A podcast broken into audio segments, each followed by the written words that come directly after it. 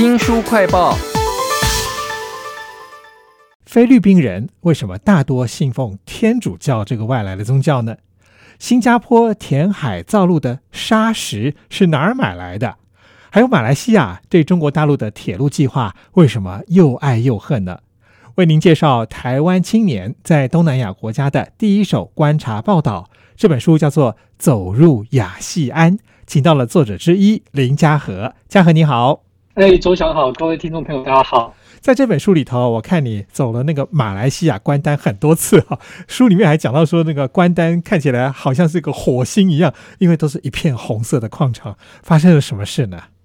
哦，对，其实那个红色的矿真的非常有趣，它就是呃，其实就是我们讲的铝土，也就是大家其实日常生活里面常常看到各种铝制品，像铝门窗啊这一类的东西，常常会用到的原料。马来西亚当时发生的事情，就是因为中国有大量的就是进口铝土的需求，那他们到马来西亚去找资源，那马来西亚当地的很多的厂商呢就。把自己的土地开挖，然后那些红色的土矿就大量的透过港口出口到中国去。其实当地政府的法律啊各方面是没有很好的规管的，所以呢，有一阵子呢，在马来西亚的媒体上就出现了关丹这个地方，原本它应该是一个很像我们台湾。花东啊，宜兰这样，大家会觉得是一个好山好水好风光的地方。结果突然有一阵子呢，各种的卡车进进出出，然后载着红色的土，粉尘漫天的飞舞，然后整个在视觉上看起来就很像你突然到了一个红色的星球上去。哇！那因为这件事情呢，就引发了很大的争议。其实我在这本走入亚西安看到马来西亚关丹这一篇的时候，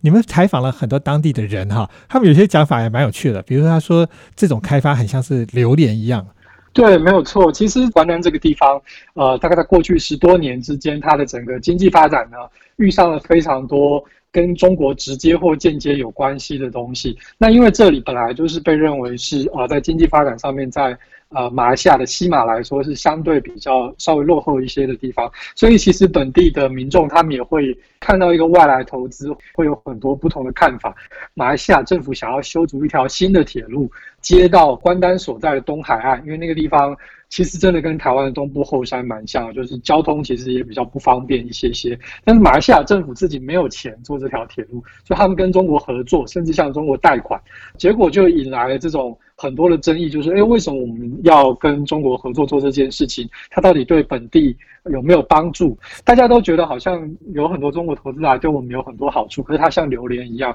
呃，看起来大家都觉得说哇，这应该很值钱。但是实际上，对本地可能没有太多的经济效益。这本书叫做《走入亚西安》哦，其实它里面有五篇各个不同国家的专文，而且切入角度也都是我想象不到的。但是我们在接下来要介绍新加坡、越南或菲律宾的故事之前，我觉得你写的一篇导言很有趣，讲到了一个数据，说在两千零一十八年哦，台湾有两百四十多万人，他们出国是到东南亚，哎，而且这个数字比去欧美的人还要多许多。为什么他们会去东南亚？呢，听众们可能也会有很直觉的想象，认为说，哎，这个人数很多，是不是因为东南亚离我们比较近嘛？那就算你今天要去观光旅行，好像呃花费也比较低啊，所以应该比较正常。或者是说，啊，我们有越来越多的台商其实会到东南亚去投资。那我觉得这些都是事实，也没有错。但其实，即使我们把我们大概想象得到这一类型的都扣掉了，我们每一年去东南亚的人数还是比到欧美的要多非常多。这么多台湾人每一年每一年到东南亚去，到底都在做什么？那也就是这本书在做的事情。我们其实就是想把年轻一辈的台湾人他们关心的东南亚，他们到东南亚本地去看到的东南亚，集结在这本书里面带给大家。呃，我们觉得台湾过去在。呃，思考我们自己是怎么发展的时候，很容易觉得我们可能跟东北亚关系其实会深一些。但其实看向东南亚，我我我呃，我们的作者们也都发现了，其实东南亚现在大家理解的这些国家，它形成的时间其实跟呃台湾其实是非常非常接近的。然后在很多历史的经验上，有非常多相似的地方。举个简单的例子，马来西亚。呃，背景虽然不太一样，但是马来西亚其实有很大一个比例的华人族群。那华人在马来西亚本地的经济的活动上面来说是非常非常活跃的。那所以像其实刚刚前面提到关丹的例子，它会形成一个很有趣的比较，就是马来西亚在呃最近这二三十年间，也跟台湾遇到非常相似，就是它跟中国在经济上的往来到底应该是怎么样的？嗯，那里面华人在这里的角色就会变得非常的有趣。是在马来西亚，它又特别复杂的是，又牵涉到其他的族群，像是马来啊，或者是印度的族群，所以在本地社会其实会形呃形成很多的讨论，其实是非常正面的一件事情。原来有这样子对照的价值啊！这本书叫做《走入雅西安》。那我们一开始就有讲到说，我一直很怀疑说，基督教是怎么样变成菲律宾的主要宗教。这本书虽然没有直接答案，但是提到另外一个很有趣的，就是有一位作者呢赖义玉，他呢跑到菲律宾的时候，不小心直接参与了一个原住民的种稻仪式啊，里面有好多当地人或观光客看待这个仪式的眼光了。那你觉得这篇文章当中有哪一些很特别、值得关注的点呢？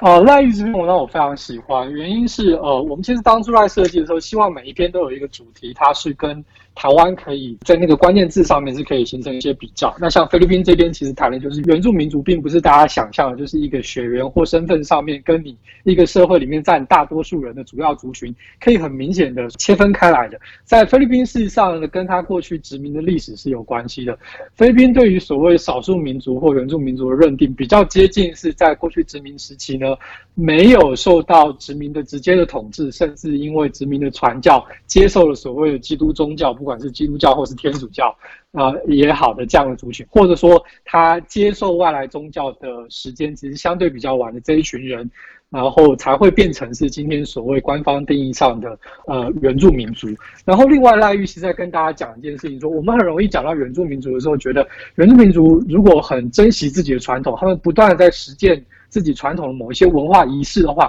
是不是表示他们其实上，呃，是透过这个仪式的过程呢，在捍卫自己的身份认同，跟外界对抗？但事实上呢，赖玉透过他在呃菲律宾吕宋岛北部山区对萨克达这个族群的呃研究呢，他就在提出一个观点，说他必须跟国家去协商很多。呃，跟他的日常生活有关的事情，比方说故事里面提到了种稻需要灌溉，需要水源，那他就必须要透过他的社会组织去跟不只是国家政府，也包括跟他邻近的其他的族群做一些协商。那其实是透过这些日常生活当中非常实际的需要呢，才把某一种传统的文化呢比较完整的保留下来。而且在这个过程当中，事实上。传统文化的意义也会随着时代会不断的有一些演变。是，其实我看到这个故事里面讲到说，他们祭祀的用具啊，要手编的嘛，然后会被那些博物馆或观光客拿走的时候，也觉得非常有趣了。但是看起来是他们也可以接受说，那你拿走，我就再做一个就好了。这也是一种原住民的弹性。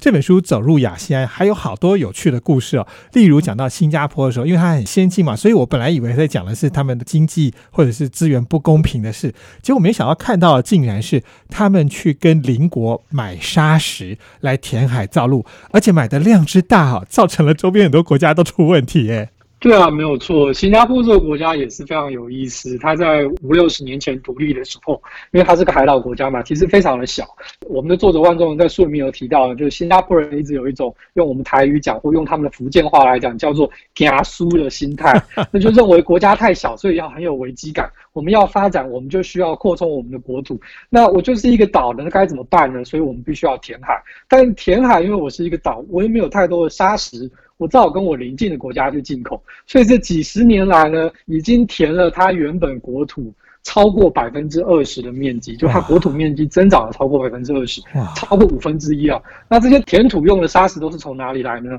最早就是从它的邻国马来西亚。那马来西亚因为不断的在输出砂石到新加坡，后来也引起了他们那里一些。地方上的环境上面的破坏跟很多的争议，到后来呢，他们政府就觉得说应该要下个禁令，说不可以再出口砂石了。马来西亚不出口了之后呢，新加坡后来又包括在越南啊，在柬埔寨啊，不同国家，甚至印尼有一段时间也会有一些出口砂石的厂商会啊一直想要透过这个方式来赚钱，但是陆陆续续他们都在不同地方会引起一些争执。迫使那个地方的政府必须要出来做一些事情解决这个问题。我看到走入亚细安，在讲到新加坡到处买砂石引发争议的故事的时候，还看到很多复杂的细节。比如说，在越南是渔民他们会觉得受害，那在柬埔寨的时候，这个洪森这个首相，其实他的家族企业也是跟这种买卖沙石是有关的，所以他的故事其实是非常复杂，但是读起来非常的有趣。非常谢谢作者之一林家和为我们介绍这本《走入亚细安：